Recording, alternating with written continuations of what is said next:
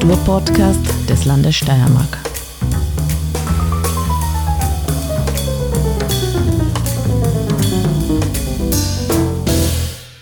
Herzlich willkommen beim Kunstfunken. Das ist der Kunst- und Kulturpodcast des Landes Steiermark. Mein Name ist Petra Sieder und heute habe ich die Referatsleiterin Evelyn Kometer hier zu mir im Studio zu Gast. Einen schönen guten Morgen, liebe Betsy. Danke für die Einladung. Danke, liebe Evelyn. Wie ihr hört, es ist guten Morgen, weil wir befinden uns im Studio um 9 Uhr in der Früh. Wenn ihr das um Mitternacht anhört, dann nimmt uns das nicht übel, dass wir guten Morgen sagten. Wie ihr wisst, unser Kunst und Kultur am Podcast, da dreht sich alles um Kunst und Kultur. Ich bin vor allem in der Abteilung 9 Kultur Europa Sport für die Öffentlichkeitsarbeit und die Kommunikation zuständig. Und unsere Folgen drehen sich ein bisschen darum, einen Blick hinter die Kulissen des Amtes zu werfen. Deshalb ist auch heute Evelyn Kometer hier zu Gast. Sie leitet das Referat Kunst, kulturelles Erbe und Volkskultur. Der Name ist erst drei Monate alt, deswegen zögere ich immer noch ein bisschen, ihn auszusprechen. Evelyn Kometer leitet dieses Referat seit dem Juli 2017. Damals hieß es aber noch Volkskultur. Dann kam es immer wieder zu Veränderungen. Dann wurde es zu Volkskultur und kulturelles Erbe und seit heuer heißt es eben Kunst, kulturelles Erbe und Volkskultur. Ich hoffe, die Reihenfolge ist jetzt richtig. Und ihr denkt euch sicher, was ist ein Referat? Ja, ich möchte nur kurz erklären, was in der Verwaltung des Amtes der Steiermärkischen Landesregierung ein Referat ist. Wir haben viele Abteilungen im Land. Das ist sozusagen die obere Führungsebene und dann gibt es eine zweite Führungsebene und die ist in Referate eingeteilt. Diese Referate sollten formell mindestens acht Mitarbeiterinnen umfassen. Evelyn hat deutlich mehr.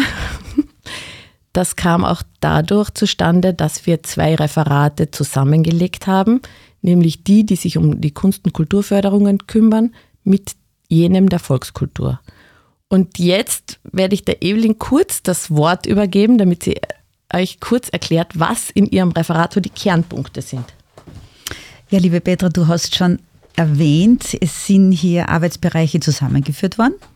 Das ist richtig und ähm, es sind nicht nur zwei Referate, wo wir jetzt alle Förderungsbereiche der Kultur zusammengelegt haben, sondern wir haben auch thematisch das kulturelle Erbe etwas näher in ein Referat äh, zusammengeführt, sodass auch die Geschäftsstelle der Altstadt Sachverständigenkommission, der Bereich Denkmalschutz, Ortsbildschutz, ähm, Kommission, Ortsbildkommission, auch das ist jetzt Teil dieses Referates. Das heißt, wie der Name vom Referat eigentlich schon verrät, Kunst, kulturelles Erbe und Volkskultur, wenn auch etwas lang und etwas sperrig, aber es ist so der erste Versuch, auch begrifflich darzustellen, was sich hier alles abspielt.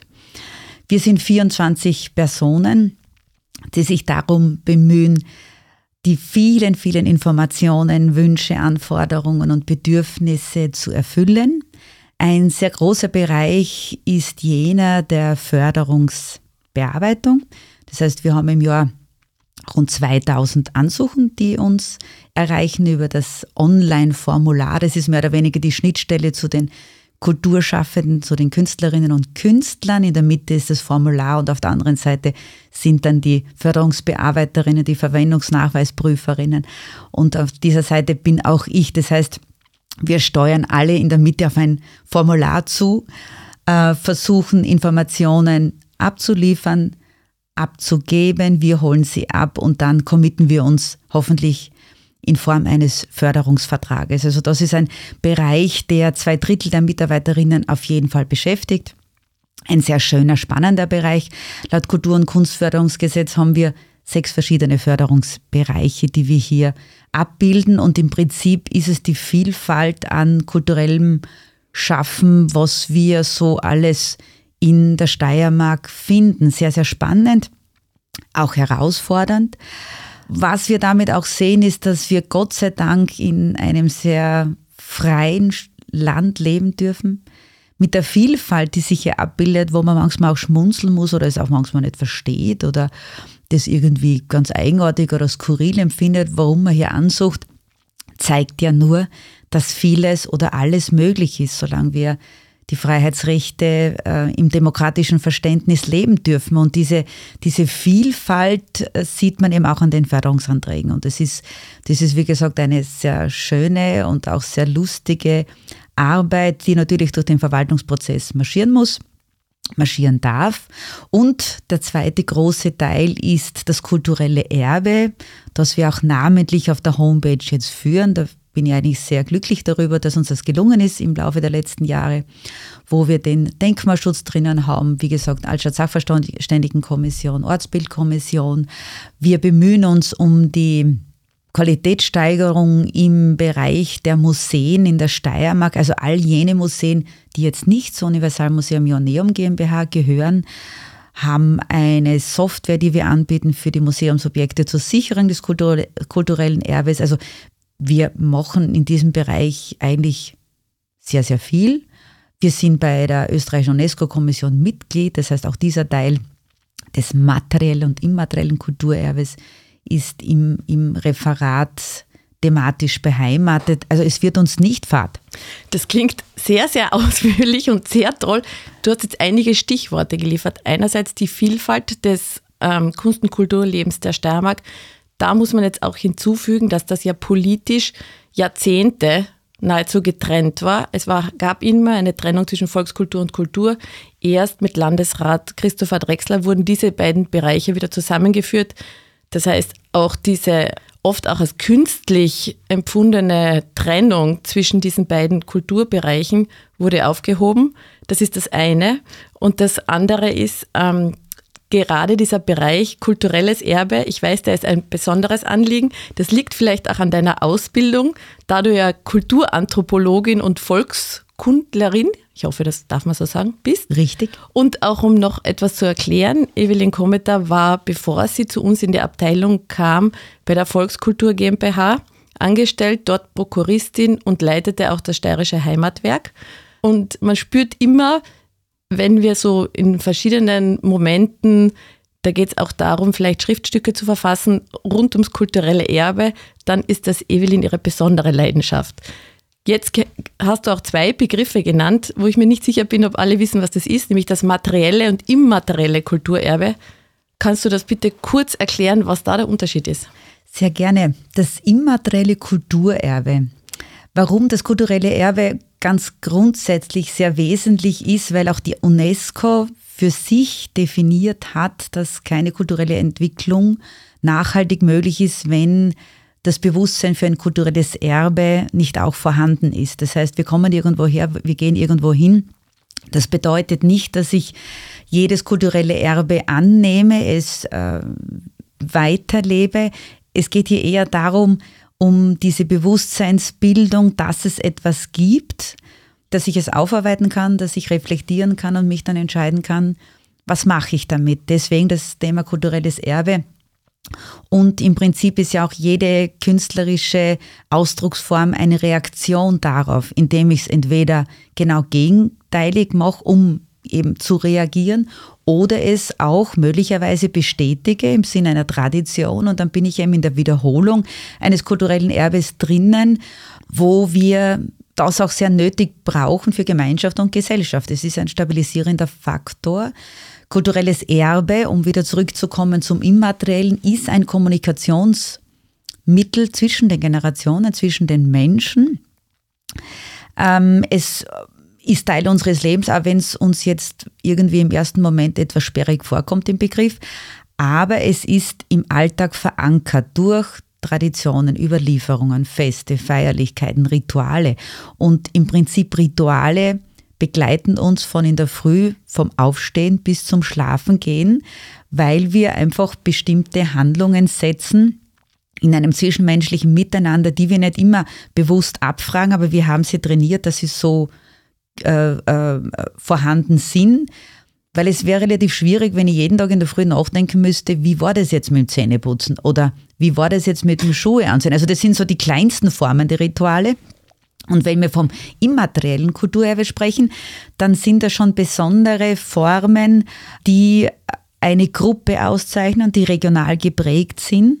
Die Europäische Union hat auch festgestellt, dass es ganz, ganz wichtig ist, dass wir diese regionale kulturelle Ressource heben, dass wir sie sichtbar machen, um staatenübergreifend zu zeigen, was an kulturellen Eigenheiten, Besonderheiten gegeben ist. Und in diesem Sichtbarmachen kann ich mich auch über sehr äh, einfache Kommunikationsformen informieren.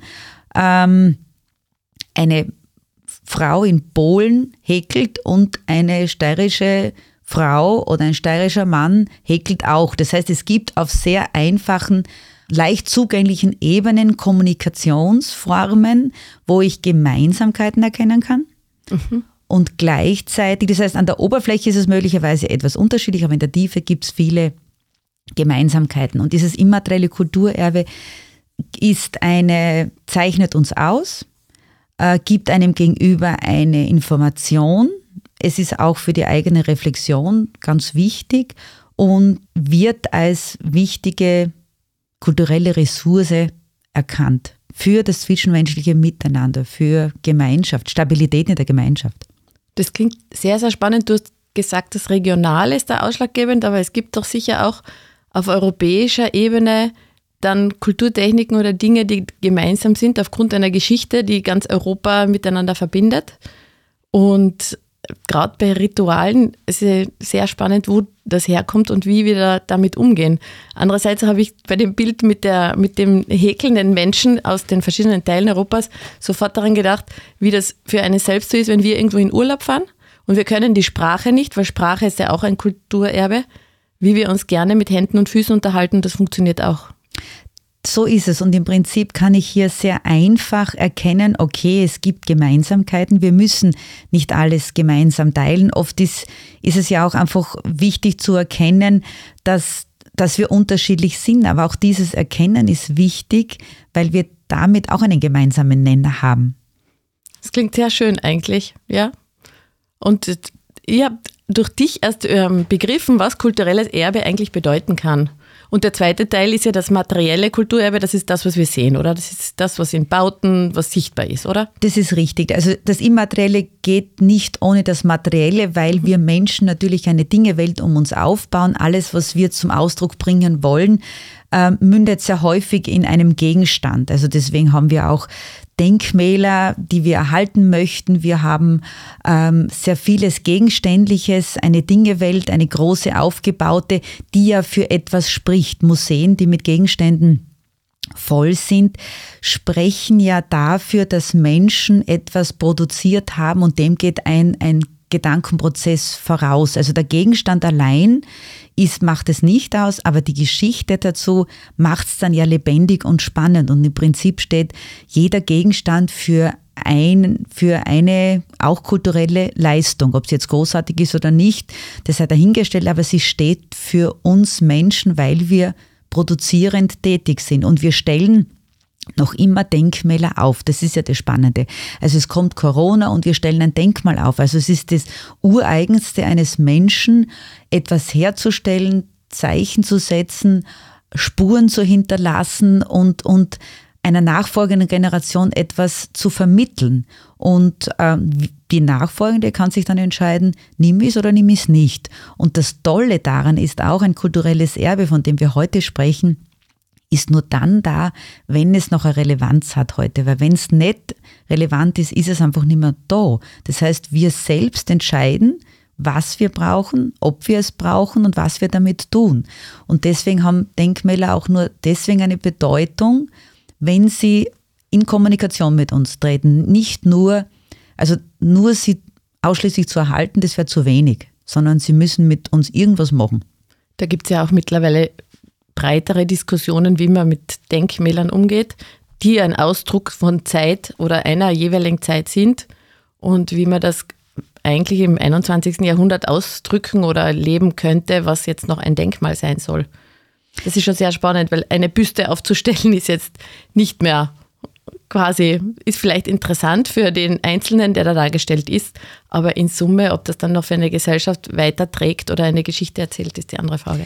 Es ist aber spannend, wenn, wenn wir einmal in dieser Zeit waren, wo das Aufstellen einer Büste eine Bedeutung hatte und wir aufgrund dieser Büsten, die wir jetzt haben, einfach meinen, na, das ist es nimmer. Also ich brauche schon deshalb noch einmal das Thema kulturelles Erbe. Ich muss, ich muss es in irgendeiner Form reflektieren, sonst würde ich noch immer Büsten aufstellen. Also Entwicklung bedeutet, dass ich zurückschaue und ähm, mir überlege, was ist es heute, was ich brauche. Und dafür brauche ich vielleicht auch Beispiele, die keine guten waren.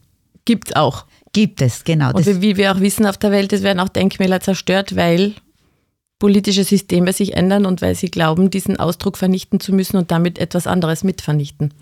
Richtig und, und es ist spannend, wir vergegenständlichen alles und müssen auch wieder ein Ritual setzen, indem wir etwas zerstören oder etwas aufbauen. Also dieses, dieser, dieser Habitus des Menschen im Umgang mit seinem Umfeld ähm, ist von Ritualen geprägt.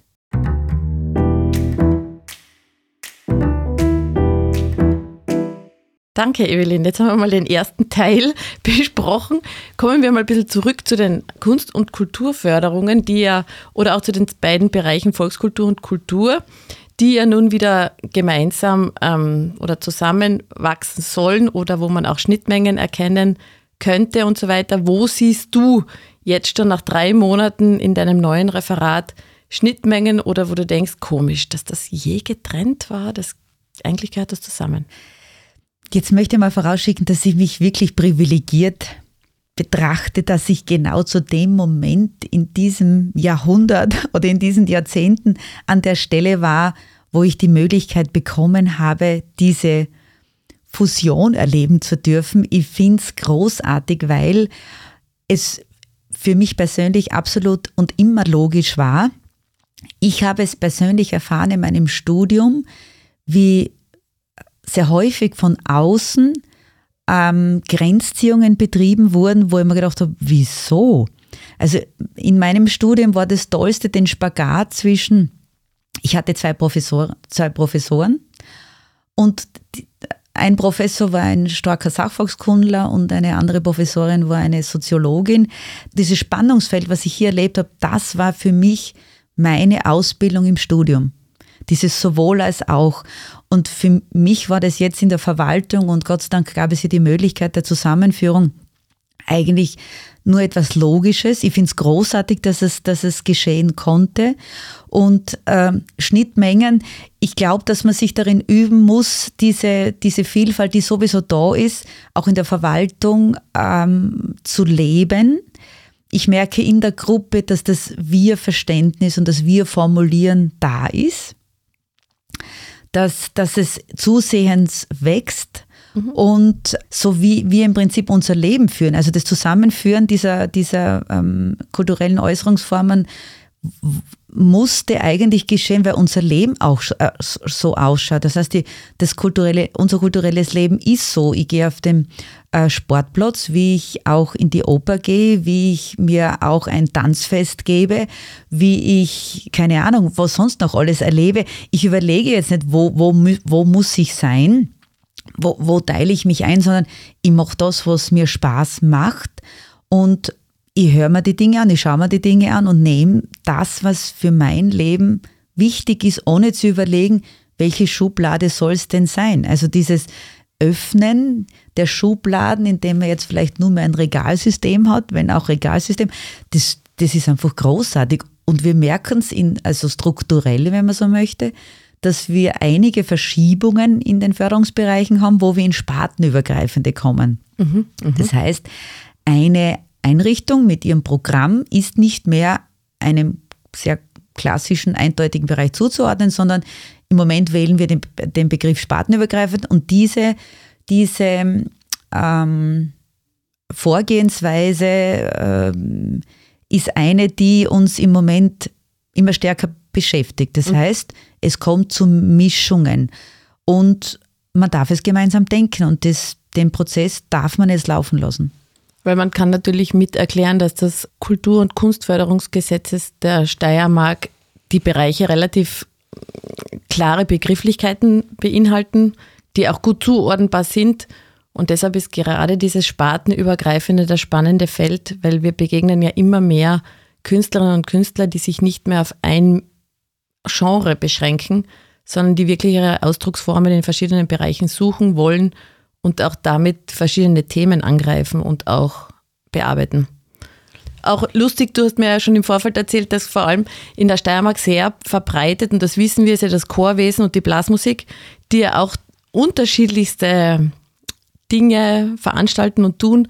Und ähm, gerade in der Blasmusik ist es ja auch so, dass die ja nicht mehr nur noch die klassischen Blasmusikorchester sind, sondern auch ganz andere Dinge spielen und tun in ihren Konzerten und somit auch den Blick in den musikalischen Welten total erweitern.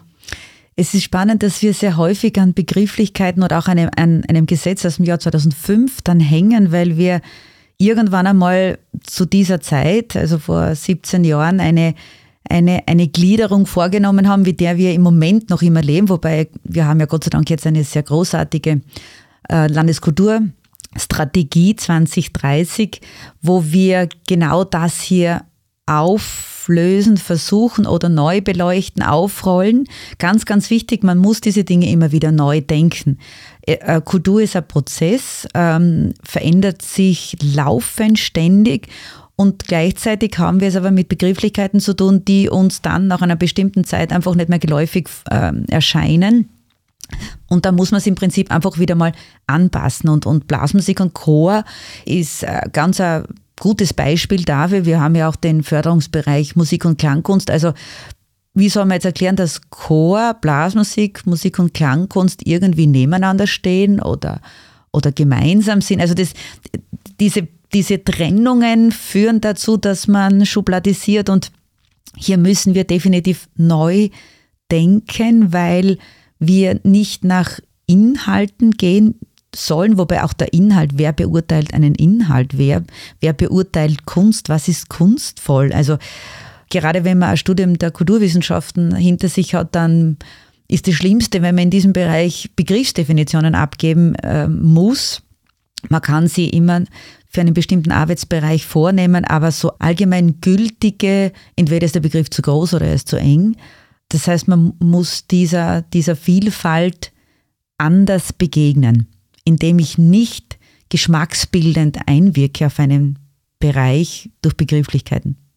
Ja, vor allem Begrifflichkeiten sind äh, meiner Meinung nach auch insofern ein Problem. Man muss sie ja für den Bereich je, jeweils neu ausverhandeln und dann wieder neu definieren. Ich, deswegen, ich möchte noch mal kurz zurück. Du hast am Anfang gesprochen über 2000 Förderansuchen pro Jahr. Das klingt schon nach einer sehr großen Menge. Das heißt aber auch, wir haben in der Steiermark ein sehr, sehr lebendiges Kunst- und Kulturleben. Wir haben hier wirklich es mit vielen, vielen Protagonisten, Institutionen, Vereinen und so weiter zu tun. Was bleibt von den 2000 Förderanträgen am Ende übrig? Nicht übrig bleibt ein Cent im Kulturbudget. Das kann, das kann man mal ganz sicher sagen. Das heißt, ähm, das gesamte Kulturbudget wird bestmöglich äh, verteilt auf die Förderungsansuchen, die einlangen. Von diesen rund 2000 Förderungsansuchen nach entsprechender Prüfung bleiben ungefähr 1500, 1700 Förderungsverträge dann am Ende des Tages über, was auch sehr, sehr viel ist. Ähm, die, die Vielfalt ist wirklich grandios. Also das eine ist, dass wir uns nicht in künstlerische Angelegenheiten ähm, in, diesen, in diese Bereiche vordringen sollen und dürfen. Das ist die Freiheit der Künstlerinnen und Künstler. Zum anderen muss es aber zur Plausibilisierung für eine außenstehende Person, und das sind wir dann auch, wenn wir Förderungsbearbeiter sind und Förderungsbearbeiterinnen, eine gewisse Nachvollziehbarkeit darstellen. Das ist eben die Aufgabe im, im Referat und hier sind sechs Förderungsbearbeiterinnen und Bearbeiter an erster Stelle, die die Online-Ansuchen formal, das sind wirtschaftliche äh, und, und, und inhaltliche im Sinne von ist ein Projektauftrag vorhanden, Projektbeschreibung ähm, vorhanden, zu prüfen. Und dann, wie gesagt, ähm, marschiert der Prozess weiter in Richtung Kulturkuratorium. Das heißt, man sieht ja auch noch einmal eine Schleife, dass ein Fachexpertengremium von 15 Personen sich äh, dem Inhalt jedes Förderungsansuchen annimmt und eine Empfehlung abgibt. Das heißt, man versucht ganz generell formal, äh, wirtschaftlich und auch äh, inhaltlich dann durch das Kulturkuratorium die Förderungsansuchen sehr genau durchzuschauen, um sie dann entsprechend auch empfehlen zu können, um so auch die Kulturförderungsmittel verteilen zu können. Jetzt wissen wir, dass wir im Kunst- und Kulturbereich, jeder kann darüber nachdenken, wie viel ähm, oder weiß auch, wie viele Konzerte, wie viele Ausstellungen, wie viele verschiedene Projekte so stattfinden. Die Evelyn hat am Anfang über etwas gesprochen und da weiß ich nicht, ob das alle wissen. Wir haben in der Steiermark 300 Regionalmuseen. Bin ich da jetzt richtig? Das ist richtig. Und das ist sehr interessant in dieser Dichte, weil wir haben keine 300 Gemeinden mehr.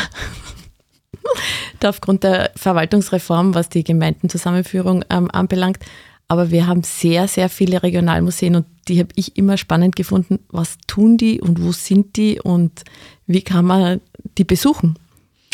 Tatsächlich sind es sehr, sehr viele. Übrigens, weil gerade die Gemeinden und die Gemeindereformen und Zusammenlegungen hier angesprochen wurden.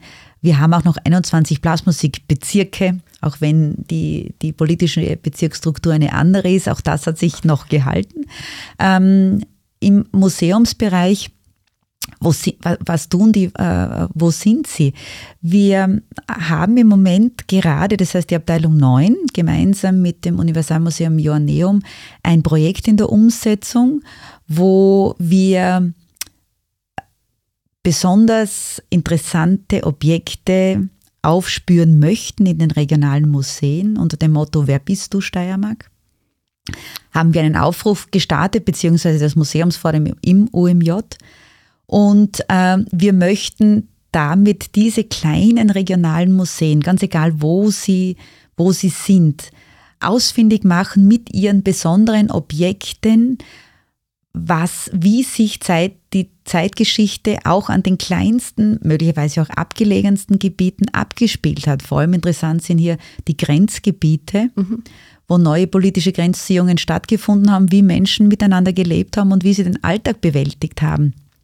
Es gibt so viele Stimmen, die wir nicht hören konnten, wofür wir aber noch ähm, Belege in Form von Gegenständen haben, wo eine Geschichte nachgezeichnet wird. Und diese Geschichten und diese Gegenstände möchten wir gerne aufzeigen und auch präsentieren, um äh, auch das Interesse für diese Sammelstätten mhm. neu zu wecken und ähm, die Bedeutsamkeit jedes einzelnen Ortes herausheben möchten, unabhängig von den großen Museen, die mit äh, großen Kunstwerken und, und öffentlich wirksamen Objekten arbeiten, sondern auch der Schlüssel einer Eierdose in mhm. Krieglach ist spannend, weil sie für etwas steht. Mhm. Auch wenn sie jetzt vom Materialwert her nicht die große Bedeutung hat. Eine Eierdose ist was? Eine, eine Eierdose, richtig.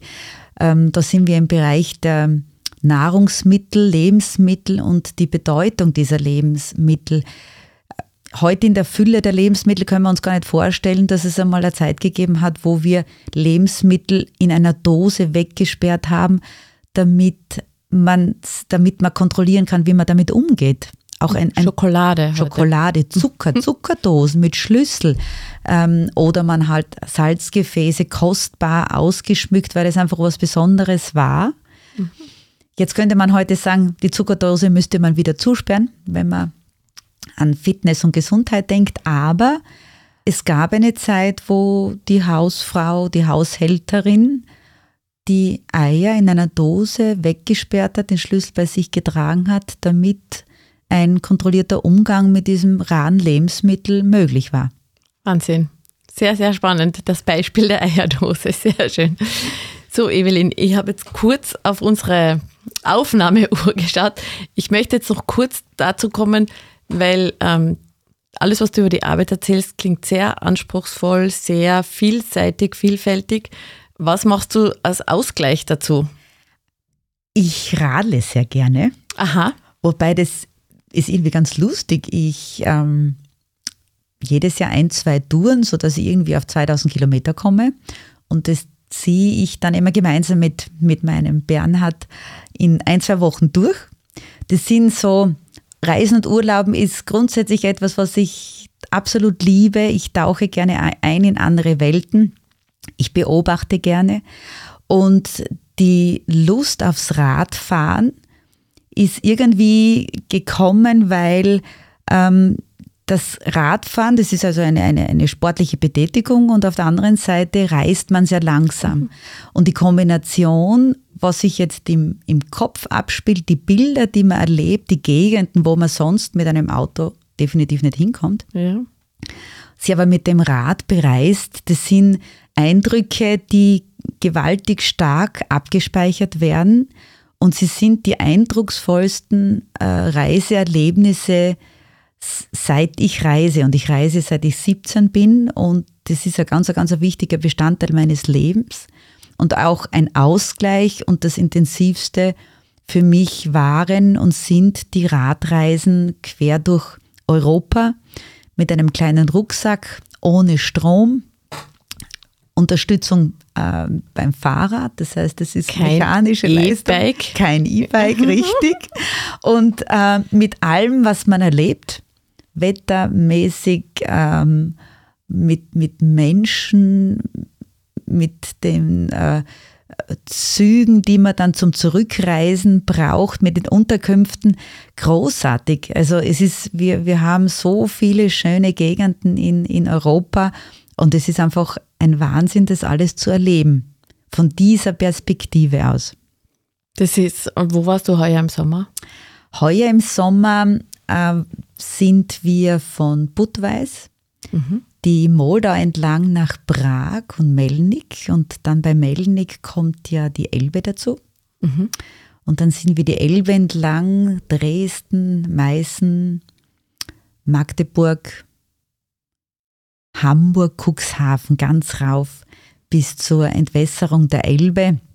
War eine großartige Tour.